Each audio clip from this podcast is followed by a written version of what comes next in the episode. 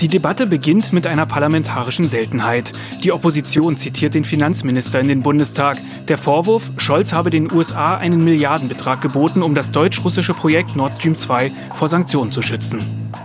Wenn es einen schmutzigen Deal gibt, dann ist das das. Und das muss hier in aller Klarheit gesagt werden. Thema sollten die Entwicklungen in Russland sein. Thema war vor allem Nord Stream 2. Einen vorläufigen Baustopp fordern einige in der Union. Der SPD-Außenminister verteidigt das Projekt. Ich halte von der Strategie der abgebrochenen Brücke nichts. Sie ist nicht nur falsch, sondern sie ist gefährlich. Vor allem die Grünen leiden an einer Russlandphobie. Selbst wenn Sputnik 5 nachgewiesen der beste Impfstoff gegen Corona wäre, sie würden ihn niemals einführen. Uh, here it is. Here it there, is. Right now, 217 uh, has just been reached. Uh, we've just witnessed a truly solemn moment in American history. The House of Representatives has reached the threshold for making Donald J. Trump the only president of the United States to be impeached for a second time.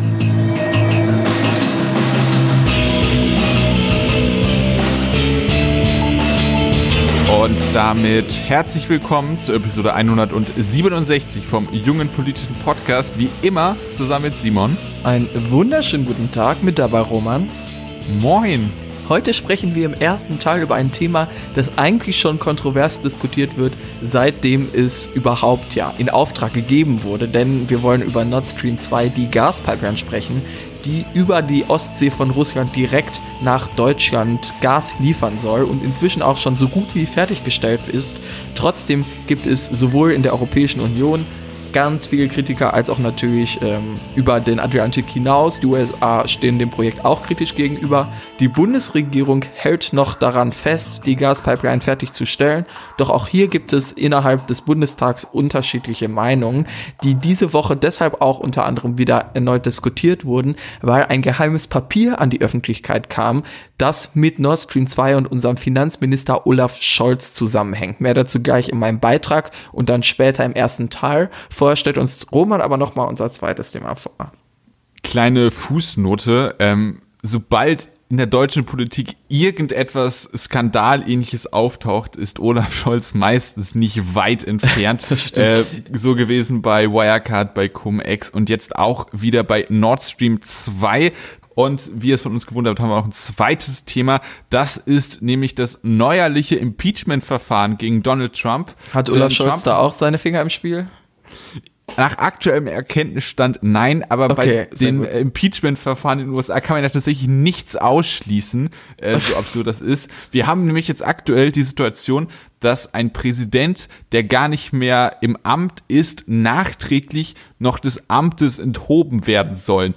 Warum das überhaupt äh, sinnvoll sein könnte, äh, wie die Chancen dafür aussehen, in welchem ähm, ja, Status, wie weit das aktuelle Verfahren denn schon fortgeschritten ist. Das wollen wir alles besprechen, allerdings erst im zweiten Teil. Im ersten Teil gucken wir ins Baltische Meer, in die Ostsee und den Beitrag zu Nord Stream 2 hat Simon vorbereitet. Die Gaspipeline Nord Stream 2 war auch diese Woche wieder ein Streitpunkt im Bundestag. Sie soll russisches Gas durch die Ostsee direkt nach Deutschland befördern. Über den Seeweg sollen Zölle von Ländern wie der Ukraine umgangen werden, durch die das Gas zum aktuellen Zustand noch fließen muss. Das noch im Bau befindliche Projekt wird international kritisch beäugt. Sowohl das Europäische Parlament als auch die USA positionierten sich erst jüngst wieder gegen die Pipeline. Das EU-Parlament forderte den Stopp des Baus als diplomatische Reaktion auf den Umgang Russlands mit dem oppositionellen Alexei Nawalny. Diesen hat auch die Bundesregierung als fernab rechtsstaatlicher Prinzipien verurteilt. In Washington wird befürchtet, dass Nord Stream 2 eine zu große wirtschaftliche Abhängigkeit Deutschlands von Russland herbeiführe. Nachdem die Deutsche Umwelthilfe diese Woche ein geheimes Schreiben von Finanzminister Olaf Scholz an seinen ehemaligen amerikanischen Kollegen veröffentlichte, zitierten die Oppositionsfraktionen den Bundesminister ins Parlament, damit dieser Rede und Antwort steht. In dem Schreiben aus dem August letzten Jahres stellt Scholz den Kauf von amerikanischem Fracking-Gas in Höhe von einer Milliarde Euro in Aussicht, wohl um Sanktionen in Bezug auf die Pipeline zu verhindern. Doch trotz der Bemühungen von Scholz verhängten die USA im Januar Sanktionen gegen am Bau beteiligte Unternehmen. Um diese Sanktionen zu umgehen, stimmte der Landtag Mecklenburg-Vorpommerns Ende letzter Woche für die Errichtung einer landeseigenen Stiftung. Dort soll die Nord Stream 2 AG das Geld einzahlen, das zur Fertigstellung der Pipeline benötigt wird. Über diesen Umweg sollen die Sanktionen aus den USA umgangen werden. Inzwischen ist Nord Stream 2 nämlich bereits zu über 94 Prozent aufgebaut. Während die Bundesregierung an der Vollendung der Pipeline festhält, ist die Opposition gespalten. AfD und die Linke befürworten den Bau, die Grünen gehen Nord Stream 2 hingegen strikt ab. Die FDP-Fraktion forderte mit Blick auf die Lage in Russland zunächst eher einen Baustopp, steht der Fertigstellung perspektivisch jedoch offen gegenüber.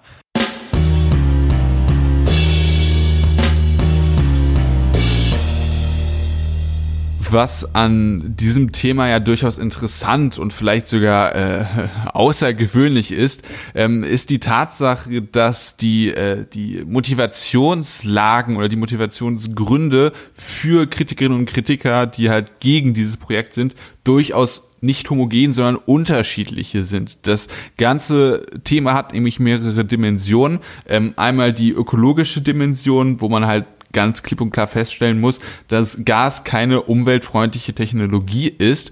Darüber hinaus natürlich auch eng verbunden damit, denn die energiepolitische, inwieweit sind wir auf Nord Stream 2 angewiesen? Inwieweit brauchen wir das? Inwieweit machen wir uns abhängig? Und dieses abhängig machen ist dann natürlich auch wieder eine Facette des Drittens, und zwar des geopolitischen.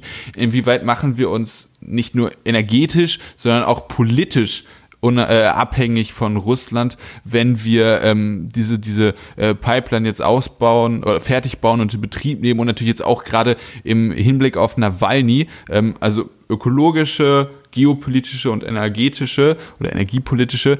Ähm, und wir können ja vielleicht um ein klein wenig Struktur in diese Diskussion zu bringen, mal versuchen, diese drei Facetten uns, soweit es geht, ähm, voneinander getrennt anzugucken. Ich weiß nicht, Simon, hast du eine Präferenz, mit welcher wir anfangen? Ähm, das ist mir relativ egal. Ich würde einfach, wir können ja mit der ökologischen anfangen, aber ich finde, du hast auf jeden Fall recht mit deiner Einleitung. Es ist ja nicht häufig, dass Fridays for Future und Donald Trump die gleiche Position vertreten. aber mit Blick auf Nerd Stream 2 ist genau das der Fall, natürlich aus völlig unterschiedlichen Gründen. Ja, aber weißt du, was das Witzige ist? Ja. Fridays for Future ist gerade relevanter als Donald Trump. Ja, äh, das ist absolut korrekt. Ähm, ob das so witzig ist, ist. Ähm, ja, gut, vielleicht ist es einfach mal eine wohlwollende Sache. Also mir ist es zumindest. Das stimmt auf lieber. jeden Fall. lieber ist es mir auch. Aber ja, also ich würde sagen, wir können gerne mit der ökologischen Dimension anfangen. Dreimal dürft ihr raten, wer ähm, Kritiker aus dem ökologischen Blickwinkel ist, Donald Trump oder Fridays die FDP. for Future. Achso, ja, ich habe schon gedacht, die FDP, Christian Lindner hätte es gab nur A Ja, ja, dann, dann würde ich mal schätzen, hm, habe ich eine 50-50 Chance? Nee, komm, Fridays for Future. Auf jeden Fall, genau. Die haben relativ offensichtlich schon und auch lange klar sich gegen Nord Stream 2 ausgesprochen. Relativ offensichtlich aus dem Grund, dass Erdgas umweltschädlich ist. Jetzt kann man natürlich aber wiederum den Kritikern den Kritikpunkt vorhalten, dass wir nicht mal ebenso von 0 auf 100 praktisch auf erneuerbare Energien umsteigen können und in gewisser Art und Weise gerade noch auf weniger erneuerbare Energien angewiesen sind, wie Gas oder im schlimmsten Fall auch Kohle. Und im Vergleich dazu ist Gas ja auf jeden Fall die denke ich, kann man sagen, eher umweltfreundlichere ähm, genau. Technologie. Und gerade wenn man mit Blick auf Nord Stream 2 schaut, sind es ja, was wären die Alternativen? Ich habe es ja im Beitrag angesprochen, Olaf Scholz wollte dann eventuell aus den USA Gas beziehen. Da ist ja, ja Fracking ein äh, großer Punkt.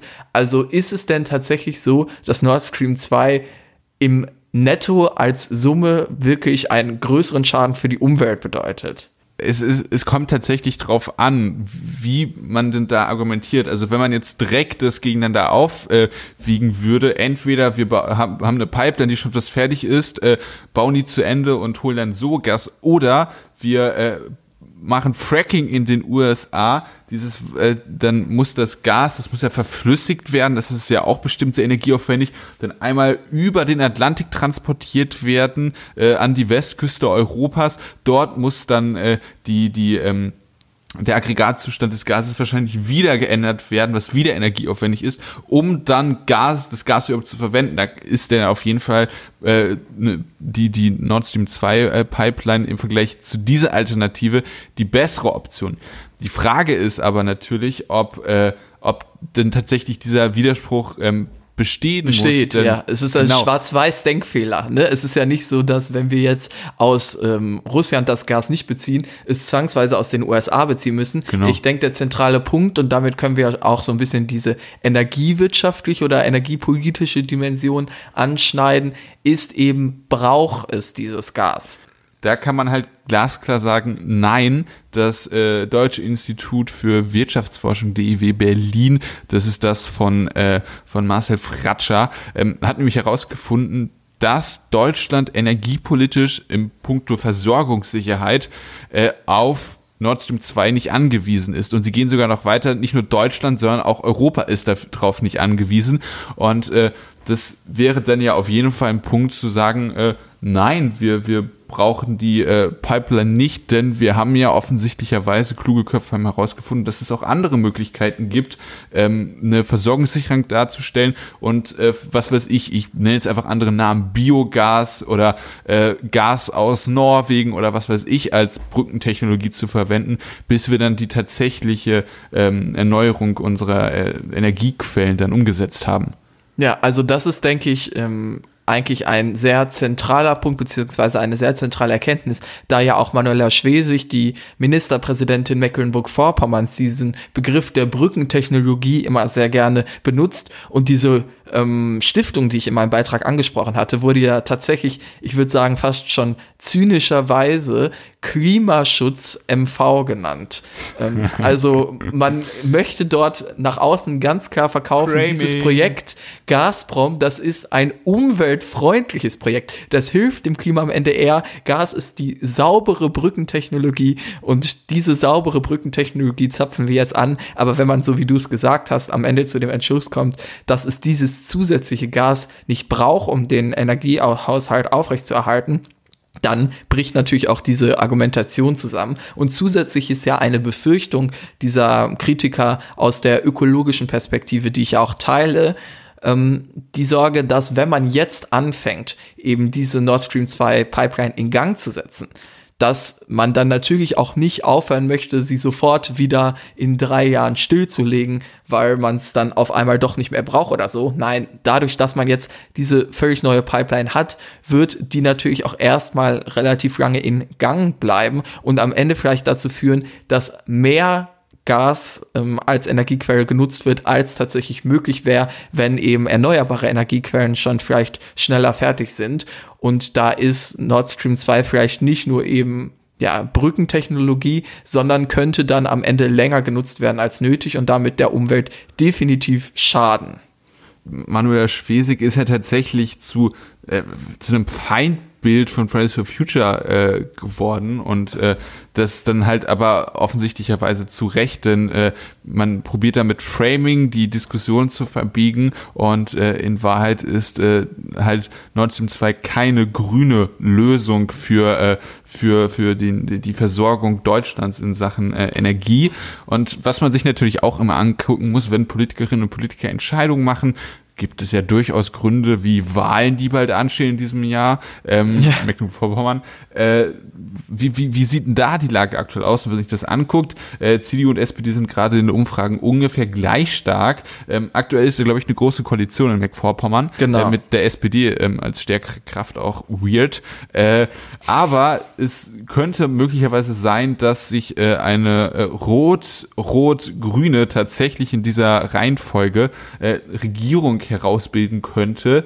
Und wenn man die Grünen in dieser Form oder auch irgendwie anders mit in der äh, Regierung hätte, könnte man sich ja durchaus vorstellen, dass die Mecklenburg-Vorpommernischen äh, Grünen sagen, die Bedingung, dass wir mit euch in eine Koalition gehen, ist, dass Nord Stream 2 auf Eis gelegt wird. Und äh, ja. da ist dann vielleicht jetzt auch der, äh, das ist auch ein Grund, warum Manuel Schwesig jetzt harte Fakten schaffen möchte, das jetzt so schnell wie möglich fertig bauen möchte, dass man dann in dieser Verhandlungssituation und öffentlichkeitswirksam sein kann, ja, aber das Ding ist ja schon fertig, ich wollte das jetzt wirklich komplett ab, äh, äh abschalten. Genau. Also ich denke jetzt in dem Zeitpunkt, wo es noch nicht fertiggestellt ist, stellt sich natürlich auch die berechtigte Frage, was machen wir mit so einer 94% fertig gebauten Pipeline in der Ostsee, wenn sie am Ende nicht benutzt wird, aber spätestens wenn sie dann angeschlossen ist, dann ist es zu spät, um dieses Projekt noch abzubrechen. Deshalb kann man auf jeden Fall mit Blick auf die Wahlen in Mecklenburg-Vorpommern im September diese Vermutung einstellen, warum es jetzt Frau Schwesig gerade so eilig hat. Vielleicht kauft uns Elon Musk die Pipeline hier ab und dann kann er seine Hyperloops dann von, äh, äh, von äh, Deutschland nach Russland bauen. Ähm, aber apropos Elon Musk, wollen wir denn jetzt über die weltpolitische Dimension, die geostrategische Dimension die von Die genau nichts mit Elon Musk zu tun hat, meinst du? Genau, deswegen apropos, sagt man ja so.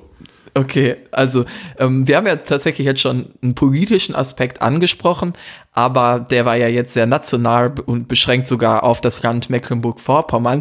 Die politische Kritik an Nord Stream 2 ist ja aber international und wird eigentlich fast von all unseren Partnern geäußert, egal ob innerhalb der Europäischen Union oder über den Atlantik hinaus. Und Polen, ich denke, Frankreich, dass, USA als Beispiel. Richtig, es wären die konkreten Länder, genau. Und das Ganze hat natürlich diese gemeinsame Komponente, ähm, dass Russland eben kritisch gesehen wird, aber aus durchaus unterschiedlichen Gründen. Also ich denke, wenn wir uns jetzt aktuell auf die Situation mit Alexei Nawalny äh, berufen und uns das genauer mal anschauen, da will ja eigentlich gerade die EU gemeinsam Gesicht zeigen. Es gibt ja jetzt auch diplomatische Schwierigkeiten, die auch Deutschland aufgrund der ähm, Kritik an dem Umgang mit Nawalny mit Russland hat. Und die ja. EU insgesamt sollte ja eigentlich zusammenstehen, klar Positionen bekennen. Und dann will Deutschland und die Bundesregierung aber nebenbei trotzdem noch dieses ja, milliardenschwere Projekt irgendwie zu Ende bringen. Das sieht natürlich nicht gut aus und auch nicht nach Einigkeit aus. Also ist die Kritik unserer europäischen Partner da berechtigt, dass man nicht beides haben kann? Ja, auf jeden Fall. Also, was ist das denn für eine Argumentation? Wir, Russland, drohen euch mit Sanktionen, aber bitte das Projekt, was für uns von Interesse ist, das wollen wir bitte weitermachen. Bloß das bitte unberührt. Aber sonst sind wir jetzt böse. Äh, das ist ja keine. Menschenrechte äh, sind uns wichtig, bis es zum Gas kommt. Genau. Das äh, ist ja keine, äh, keine gute Verhandlungsposition. Und da haben auf jeden Fall die europäischen und amerikanischen Partner recht. Bei der, bei den USA äh, muss man natürlich nur mal drüber nachdenken, ist, die haben wahrscheinlich auch diese geostrategische Überlegung, ja, wir wollen keine Abhängigkeit. Da ist natürlich dann die Frage, inwieweit so eine Abhängigkeit tatsächlich überhaupt entstehen würde. Äh, aber der Hintergedanke bei den USA, dass äh, die uns unser, äh, uns deren gefracktes und äh, dann auch wieder nach Europa verschiffte Gas äh, verkaufen wollen, das ist ja dann auch eine, eine wiederum egoistische und da muss man dann auch gucken, ähm, inwieweit diese geostrategischen äh, ähm, Argumentationen denn wirklich geostrategisch sind und inwieweit sie auch noch andere äh, Gründe mit sich ziehen. Ähm, aber den Punkt, den ich gerade angerissen hatte, wir hatten das ja mit der, mit der Studie des DEWs schon ge gesagt, dass Deutschland auf die äh, Versorgung per Nord Stream 2 nicht angewiesen ist. Und mit diesem Punkt ähm, kann man ja auch jetzt auf dieser geostrategischen Ebene einen Kritikpunkt äh, bis zu einem gewissen Grad äh, entkräftigen, und zwar den der USA, die halt sagen, ja, wir wollen nicht, dass ihr euch vom russischen Gas abhängig macht. Und da könnte man sagen, machen wir ja nicht. Also wenn wir mhm. Nord Stream 2 abschalten würden äh, als Druckmittel, dann wär, hätte Deutschland und Europa immer noch eine Versorgungssicherheit. Genau, das heißt, je nachdem, aus welcher Perspektive man das Ganze hier betrachtet, ist dieses äh, nicht zwingende Brauchen der Pipeline dann auch ein Argument dafür, es zu Ende zu bringen, weil eben keine Gefahr einer zu großen Abhängigkeit von Russland bestehen würde. Das stimmt auf jeden Fall. Ähm, ja, du hast es gerade schon angesprochen, die USA wollen natürlich auch ihr eigenes Gas uns andrehen. Sie haben aber natürlich auch die Befürchtung eben, was wir gerade schon angesprochen hatten, dieser Abhängigkeit, dass das ganze Deutschland dann auch in seinem politischen Auftreten ähm, ja zu einer weniger starken oder entschiedenen Haltung gegenüber Russland und Menschenrechtsverletzungen dort führen könnte. Das ist auf jeden Fall ein Argument, das natürlich so abstrakt ist und dass man nie nachweisen können wird, das aber trotzdem in seiner Form auch berechtigt ist und das ja auch nicht nur von den USA, sondern auch von unseren europäischen Partnern jetzt in der konkreten Frage von Nawalny ja. vorgebracht wird. Also denke ich, das kann man insgesamt so auf jeden Fall geltend machen. Wir können ja jetzt abschließend unsere eigene Position sagen, wenn man sich all diese ja, drei ähm, Dimensionen anschaut, was da unsere Meinung ist ein Punkt vielleicht noch vorher.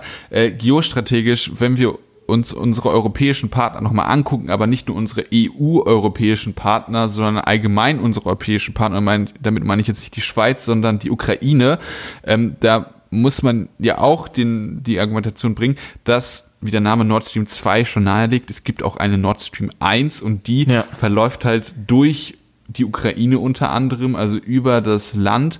Und ähm, Nord Stream 1 ist ja tatsächlich ähm, eine Lebensader für die Ukraine, denn Russland ist auf gewisse Art und Weise auf die Ukraine angewiesen, dass Russland das Gas an uns Europäer verkaufen kann. Denn Russland hat ja, ja auch definitiv. ein Interesse daran, äh, mit dem Rohstoff Geld zu gewinnen. Und wenn äh, wir jetzt die Möglichkeit mit Nord Stream, wenn Russland die Möglichkeit mit Nord Stream 2 hätte, also nicht mehr auf die Ukraine angewiesen wäre, um das Geschäft in Sachen Gas mit Deutschland und Europa machen zu können, ähm, ist natürlich die Frage, ob sich da möglicherweise auch die Ukraine-Politik äh, massiv ändert und dass Putin da dann mal äh, äh, richtig sich austobt, ist jetzt ein falsches Wort, aber mal eine äh, ne, noch härtere Seite aufzeigt. Ja, also da frage ich mich dann jetzt konkret, was da auch wieder gemeint sein soll. Aber klar, dass die Ukraine das nicht so toll Ja, der Ukraine-Krieg. Ja, ja, aber was, was erwartest du, was soll, was soll Putin jetzt äh, dort anstellen, wenn das Gas nicht mehr durch muss? Ja, er wird den, den Krieg durch, äh, durch äh, seine Soldaten, durch die Söldner, die er bezahlt, noch viel stärker anfeuern. Äh, er wird versuchen, dass die Ukraine vielleicht wirklich oder dass die Regierung nicht mehr den Zugriff auf noch mehr Bereiche des, des Landes hat, dass die Ukraine in diesem Bereich wirklich zu einer Art Failed State wird und dass man so die Möglichkeit hat, sich dieses Land vielleicht politisch dann noch mhm. eher, noch enger an sich zu binden. also halt stimmt definitiv, dass natürlich Nord Stream 1 ein ähm, Druckmittel der Ukraine ist, dass man eben nochmal gegenüber Russland hat, was man ihnen auf jeden Fall nehmen würde, einerseits. Und es ist natürlich auch eine Geldversorgungsquelle. Also die Ukraine verdient natürlich daran mit, ja. dass das Gas durch die Pipeline dann durch die Ukraine auch befördert werden muss. Und das Ganze würde dann wegfallen. Und das findet die Ukraine natürlich äh, gar nicht so gut. Das ist richtig. Also auch wenn man genau jetzt über europäische Partner spricht, ähm, konkret die Ukraine ist dann sowohl finanziell als auch vielleicht politisch betroffen dadurch, dass ein kleines Druckmittel, was man dann gegenüber Russland hat, nochmal wegfällt. Das stimmt natürlich definitiv. Wir können ich ja jetzt nicht, abschließend mal unsere Meinung zu dem Thema nochmal sagen, wenn wir jetzt uns all diese drei Dimensionen ähm, angucken, beziehungsweise schon angeguckt haben, was wir jetzt konkret dazu sagen, gerade mit Blick natürlich auch darauf, dass die Pipeline eben schon so weit gebaut ist, sollte man trotzdem jetzt klare ähm, Kante zeigen und das Projekt auf den letzten Metern abbrechen aufgrund der vielen Kritikpunkte aus den unterschiedlichen Dimensionen, die wir hier thematisiert haben. Ja, ich bin dafür, dass das Projekt abgebrochen wird. Ich muss aber auch äh, zugestehen, dass ich äh, vor Nawalny ähm, dem Projekt eher indifferent und wenn ich das hätte entscheiden müssen, äh, eher posi also positiv, aber eher dafür gewesen wäre, weil ich möglicherweise, weil ich gedacht hätte, Kooperation, wirtschaftliche Kooperation ermöglicht oder kann ermöglichen, dass Länder politisch näher zusammenarbeiten, dass dort vielleicht mehr Kooperation und vielleicht auch äh, eine, eine Annäherung durch Handel entsteht. Aber äh, spätestens seit Russland, äh, seit äh, Nawalny, vielleicht muss ich mir selber da auch Naivität vorwerfen lassen, äh, auch schon früher, äh, muss man halt einfach sagen, dass äh, dieses Boot äh, abgefahren ist und äh, dass man jetzt klare Kante zeigen muss und wir auch mal mit den, unseren europäischen Partnern ähm, gemeinsam etwas, äh, äh, ja, gemeinsam Solidarität zeigen müssen, auch wenn es mal auf unseren Anführungszeichen Kosten geht. Und äh, das ist auf jeden Fall etwas, was hier jetzt wichtiger ist. Und darüber hinaus kommt auch die ökologische Komponente, die ich jetzt noch gar nicht so direkt genannt habe, aber die das natürlich dann auch unterstützt, dass ich jetzt dafür bin, dass man Nord Stream 2 beendet, nicht in Betrieb nimmt, nicht weiterbaut.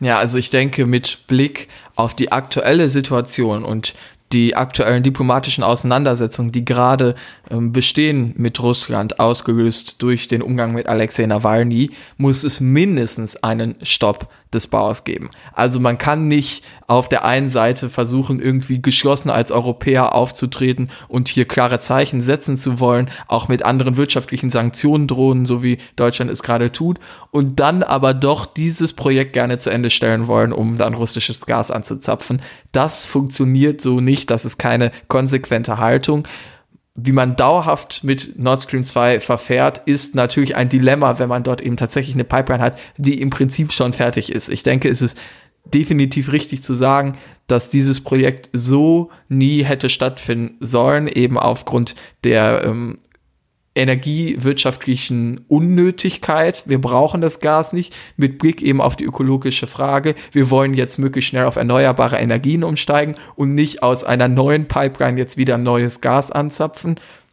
Das heißt, unabhängig sogar von der aktuellen Situation in Russland war Nord Stream 2 ein Fehler. Jetzt liegt diese Pipeline bereits in der Ostsee und wartet darauf, in Betrieb genommen zu werden. Trotzdem muss ich sagen, aufgrund der vielen Probleme, die wir gerade mit Russland haben und aufgrund der akuten Gefahr der Klimakrise möchte ich nicht irgendwie Anreize schaffen, noch länger als nötig ähm, Gas zu beziehen und würde deshalb sagen, das Projekt wurde fälschlicherweise so weit gebracht, wie es ist aber wir müssen am Ende hier klar gemeinsam Haltung beziehen und mit Blick auf die Klimakrise kann es eigentlich kein anderes Ergebnis geben, als Nord Stream 2 ähm, nicht zu Ende bringen zu dürfen, weil wir ansonsten von all diesen Werten, die wir auch gerade mit Blick auf Russland formulieren, nicht glaubhaft wahrgenommen werden können. Und die Klimakrise, wenn ich mir anschaue, wie wir aktuell eine GroKo äh, an der Regierung haben und wenn ich überlege, dass die CDU dauerhaft dort wahrscheinlich auch die nächsten Jahre einen Kanzler stellen wird, wenn dort einmal Nord Stream 2 in Kraft getreten ist, glaube ich nicht, dass man sich dieses Gas dann entgehen lässt und alle Anstrengungen unternimmt, sofort auf erneuerbare Energien umzusteigen und diese Gaspipeline auszuschalten, wenn man sie nicht mehr braucht. Gut, dann würde ich sagen, äh, Thema abgehakt und wir kommen zum nächsten, wo es auch, du hattest gerade Werte angesprochen, dort beim zweiten Thema geht es auch um Werte der Demokratie. Es geht nämlich um das zweite Amtsenthebungsverfahren gegen Donald Trump. Und äh, was da jetzt eigentlich genau passiert und auch schon passiert ist in Sachen Amtsenthebungsverfahren, das habe ich in einem kleinen Beitrag mal kurz zusammengefasst. Donald Trump war in vielerlei Hinsicht ein historischer US-Präsident. Nun hat er es auch noch geschafft, als einziger Präsident in der Geschichte der USA zweimal impeached worden zu sein. Dieser Negativrekord wurde aufgestellt, nachdem das US-Repräsentantenhaus am 13. Januar offiziell beschlossen hatte, ein zweites Amtsenthebungsverfahren gegen Donald Trump zu eröffnen.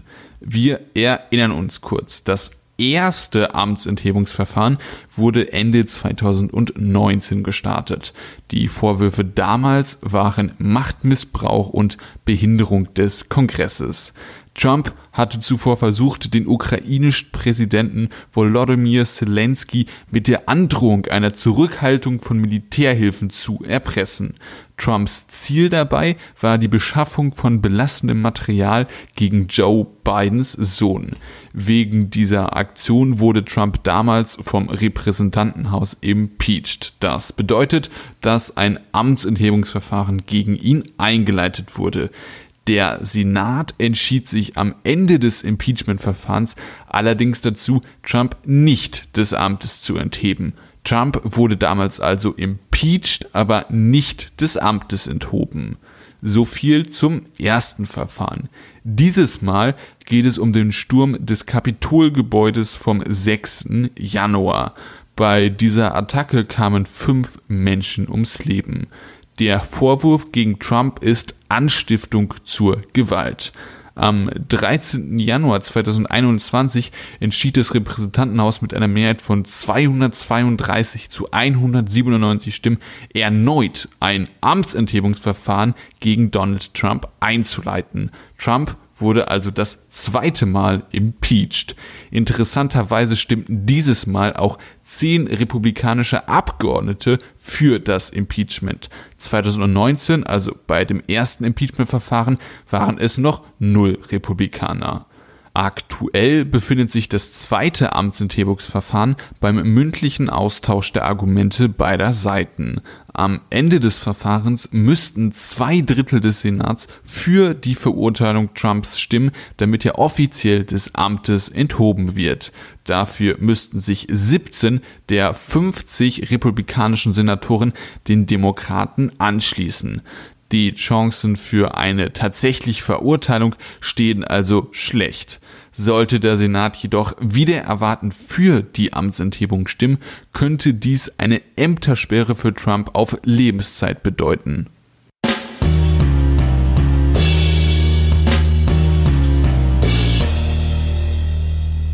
Der offensichtlichste Unterschied zum ersten Amtsenthebungsverfahren ist ja, dass Donald Trump überhaupt nicht mehr im Amt des Präsidenten ist. Also er wird eines Amtes enthoben, dessen Inhaber er eigentlich inzwischen nicht mehr ist. Das ist auf jeden Fall eine Kuriosität, über die wir gleich ja. auch sprechen können. es gibt noch einen zweiten Unterschied, der aber auch nicht auffällig ist, und zwar, dass das Ganze deutlich schneller geht als das erste Amtsenthebungsverfahren. Beide Seiten wollen das irgendwie so schnell wie möglich jetzt eigentlich hinter sich bringen, da ähm, ja es ja auch keinen Zeitdruck eigentlich so wirklich gibt. Trump ist ja nicht mehr Amtsinhaber. Das heißt, es könnte jetzt sogar relativ bald schon zu einem Urteil kommen, aber das wird wahrscheinlich keine Überraschung werden, oder?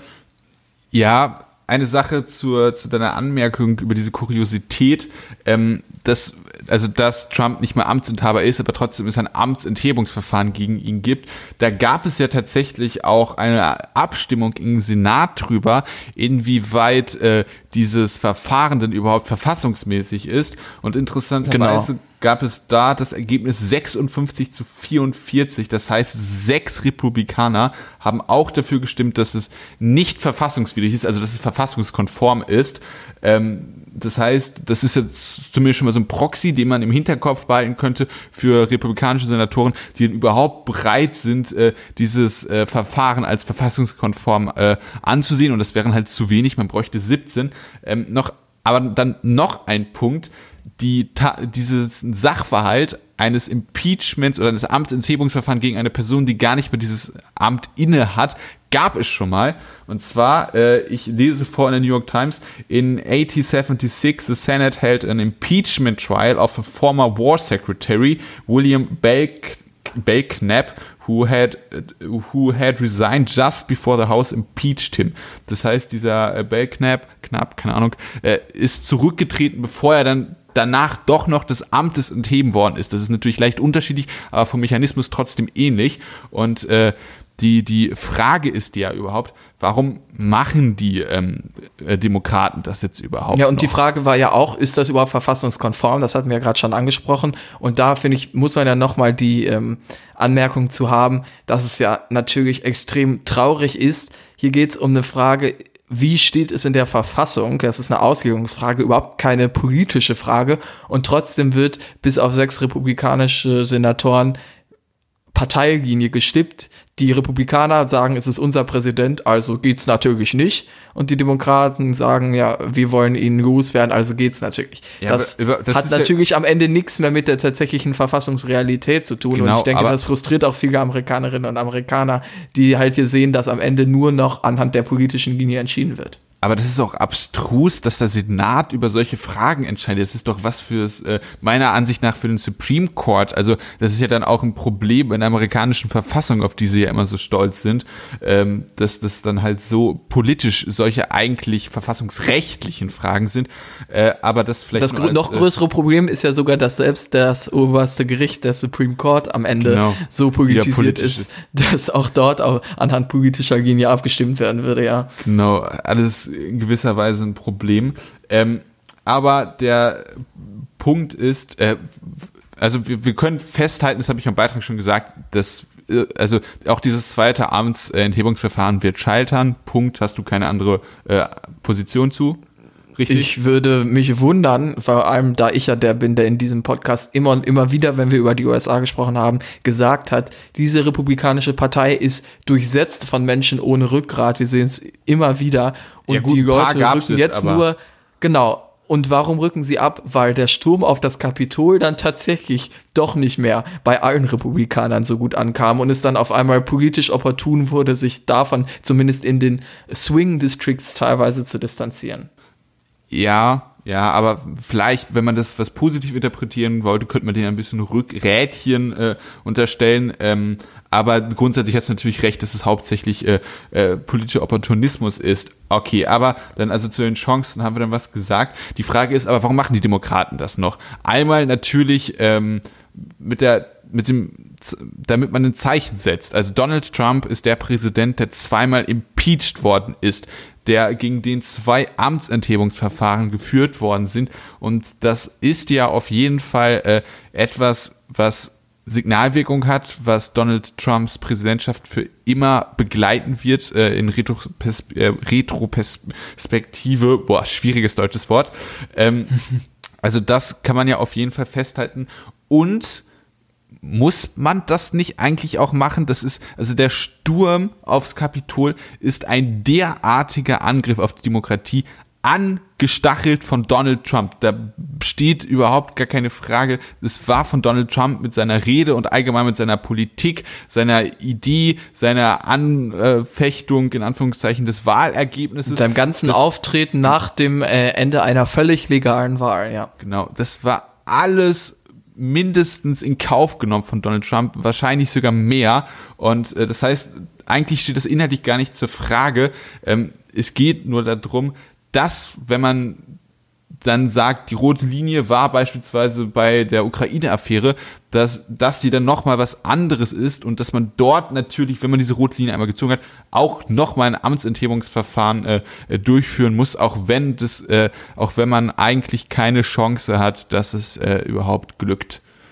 Ja, also ich stimme dir da absolut zu. Das Problem, was ja auch gerade in den USA dadurch ist, dass es ja diese Nachrichten-News-Kanäle gibt, die von morgens bis abends in, dort ähm, die Live-News erzählen, ist das so eine außergewöhnliche Präsidentschaft von Donald Trump, der sich am Ende als waschechter Faschist entpuppt hat, ähm, normalisiert wird. Also der CNN-Kommentator spricht dann über ein Gesetz von Donald Trump, wie als wäre es ein Gesetz von jedem anderen Präsidenten. Der Unterschied ist aber, hier ist ein Faschist im Weißen Haus. Und das Ganze wird zumindest historisch dadurch ähm, klarer, dass es eben dann auch diese historische Ausnahme gibt, dass zwei Amtsenthebungsverfahren dort stattgefunden haben. Das heißt, zumindest in den Geschichtsbüchern wird diese Präsidentschaft weniger normal wirken, als sie vielleicht auf viele Amerikanerinnen und Amerikaner gewirkt hat, dadurch, dass über ihn am Ende häufig so berichtet wurde wie über jeden anderen Präsidenten. Und ich stimme dir auch in deinem moralischen Argument zu. Natürlich ähm, kannst du das nicht unkommentiert lassen, dass ein Präsident vor dem Kapitol steht, wo gerade die Stimmen zusammengezählt werden und sagt, ähm, wir gehen zusammen die Pennsylvania Avenue runter und wir zeigen denen jetzt mal, was hier Patriotismus ist. Also das kannst du so nicht unkommentiert stehen lassen. Und eigentlich müsstest du erwarten, dass beide Seiten hier Rückgrat zeigen, aber die Republikaner sind eben so opportun, dass sie es nicht tun. Es gibt aber, finde ich, sogar noch einen dritten Aspekt, der auch relativ wichtig ist, den man nicht unbeachtet sein äh, lassen sollte, wenn man sich fragt, warum jetzt nochmal ein Amtsenthebungsverfahren durchführen.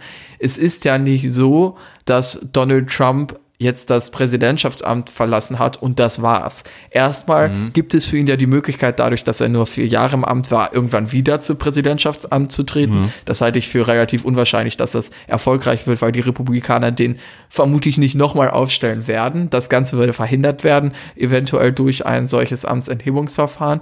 Und zweitens ist es ja auch sogar so, dass alte US-Präsidenten weiterhin diese Intelligence Briefings bekommen. Also ähm, weiterhin von. Aber ist er, ähm, da ist er doch schon ja? abgeschnitten von. Da ist er doch von äh, Joe Biden schon von abgeschnitten worden. Das war doch letztens. Ist das so?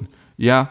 Joe das habe ich tatsächlich äh, gar nicht mitbekommen. Ja. Also ähm, ich wusste ähm, eben, dass es so ist, dass Präsidenten eigentlich immer noch weiterhin gebrieft werden und dann erfahren, ja, was äh, sonst normalerweise eben nur der Präsident selbst und seine engsten Berater erfahren, heißt hochsensibles Material und ein Donald Trump, dem ja alles zuzutrauen ist, von dem möchte man dann als Amerikaner äh, selbstverständlich nicht, dass der an solch sensible Informationen kommt. Eine, Aber eine das Sache, kann man scheinbar einfach so als äh, aktueller Präsident im Amt beschneiden. Ich, also äh, BBC schreibt, President Joe Biden has said his predecessor Donald Trump should not be given access to intelligent briefings. Na gut, das ist natürlich was anderes. Ja, das, also, äh, ich hatte nur, ich hatte nur eine Überschrift gelesen, wie es ja in der äh, heutigen Zeiten so häufig ist. Dementsprechend äh, muss ich das ein klein wenig zurücknehmen. Er will nicht mehr. Dementsprechend ist sein Punkt immer noch valide.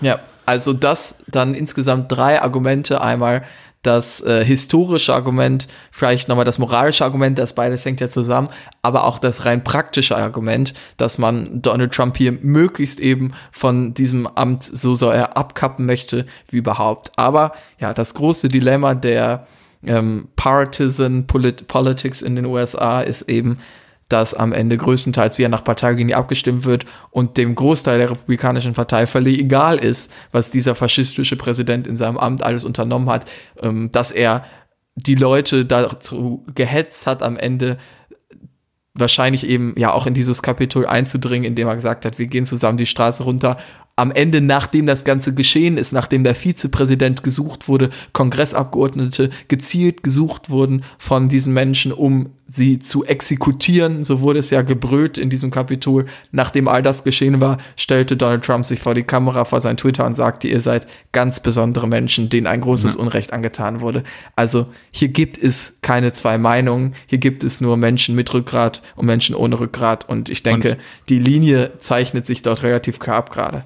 Und äh, ein vierter Punkt, warum dieses Amtsenthebungsverfahren auch noch sinnvoll ist, ist, dass man sich mit dem Sturm nochmal inhaltlich beschäftigt und es sind ja jetzt schon wieder neue Bilder dadurch an die Öffentlichkeit gekommen, wo man nochmal gesehen hat, wie knapp das wirklich war. Also Jürgen, ähm, der, der ähm, Polizist, der Capital-Polizist, wie hieß der, Jürgen, äh, äh, der auch äh, ausgezeichnet worden ist. Weißt du, wen ich meine? Ich weiß nicht.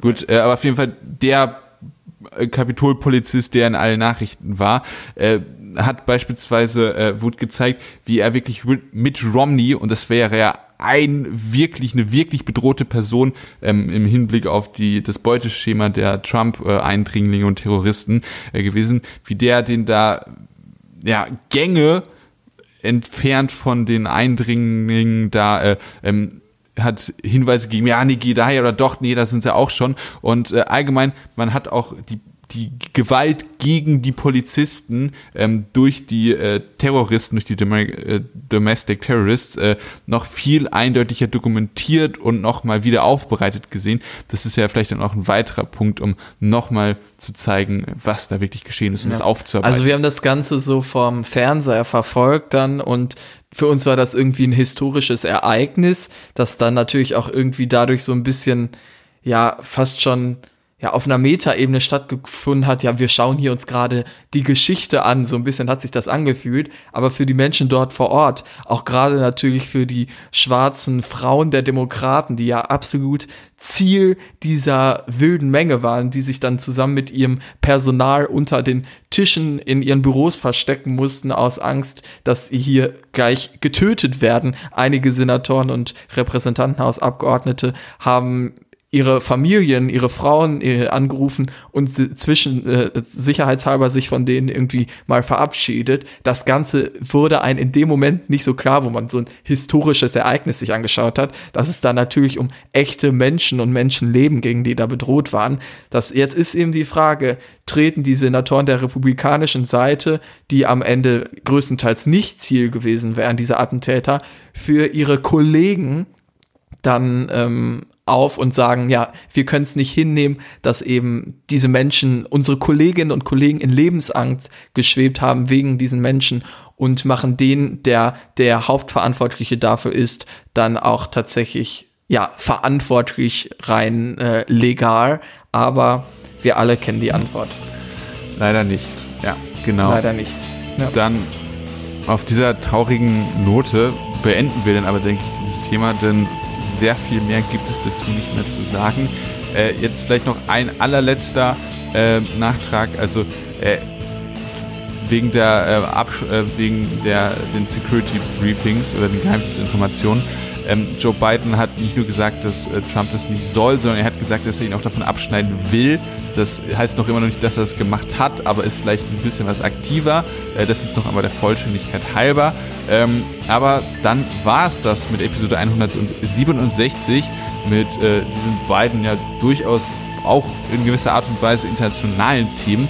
Eure Meinung könnt ihr sehr gerne ähm, mit uns kommunizieren und zwar über unsere Website jupopodcast.wordpress.com oder einfach über den Link in der Podcast-Beschreibung.